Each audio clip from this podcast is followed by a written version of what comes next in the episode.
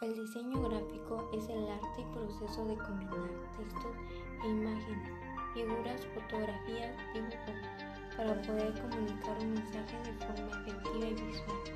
La gran expansión de todo tipo de mensajes visuales a través de nuestros diversos dispositivos digitales y tecnológicos.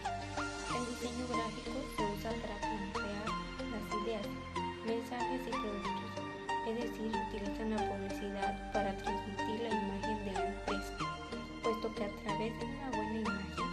las empresas se conocen más y por consiguiente se incrementan las ventas de sus productos o servicios.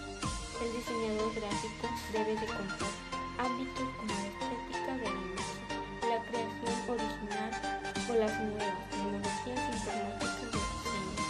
Una de las profesiones son diseñador de fotografía, diseñador de logos, diseñador de web e ilustrador, etc.